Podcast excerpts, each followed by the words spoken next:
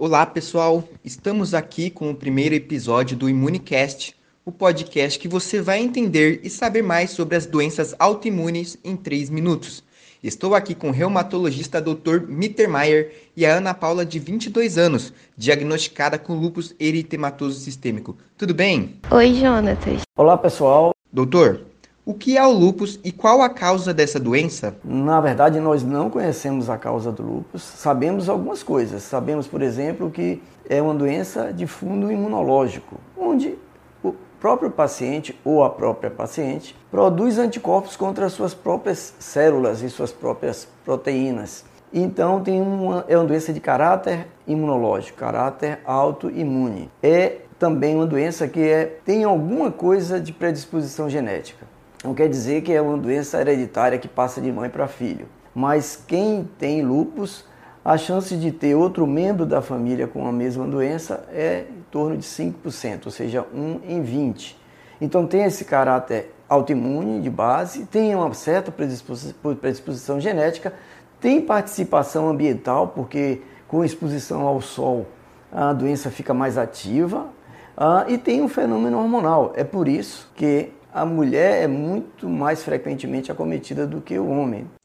Paula, faz quanto tempo e como você descobriu que tem lupus? Fui diagnosticada com lupus em 2017, cinco anos atrás. E na época que isso ocorreu, eu, os meus sobrinhos eram pequenos e eu sempre cuidei bastante deles e eles eram crianças fortes, né, pesadas. E eu tava sempre carregando, subindo escadas, descendo e comecei a ter muita dor, muitas dores na minha, na minha, nas minhas articulações. Mas eu achava que poderia ser de estar tá fazendo esse tipo de atividade pesada. Até que um dia eu passei muito mal, desmaiei e, e tive muito, muito enjoo, muito, tava, tava muito mal. Fui parar no pronto-socorro e é, tive que fazer um hemograma completo. E quando saiu o resultado, a, a creatinina e a ureia estavam alteradas. E quando eu retornei com o médico, ele me falou que isso poderia ser um indicativo de lupus. Doutor, como é feito o diagnóstico do paciente? Então, a primeira coisa é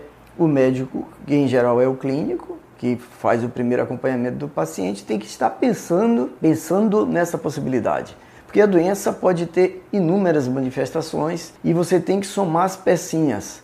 Então, uma mulher jovem com dor nas juntas, com manchas na pele que ficam piores assim com exposição ao sol, faz um exame de sangue, aparece um leucócito abaixo do normal, uma leucopenia, faz um exame de urina, aparece uma perda de proteína na urina, e o médico clínico, usando da sua inteligência, soma as peças e fala, puxa, é, pode ser lúpus eritematoso sistêmico. O que é que eu devo fazer então? O próprio clínico solicita exames de laboratório e o exame de triagem mais importante é um exame chamado FAN, fator antinuclear. Esse reforça a possibilidade do diagnóstico de lúpus, embora não seja um exame para específico para lúpus. Muitas outras doenças dão esse FAN positivo e até pessoas normais podem ter FAN positivo. E ficamos por aqui com o nosso primeiro episódio do Imunicast. Muito obrigado, doutor. E Paula, até a próxima.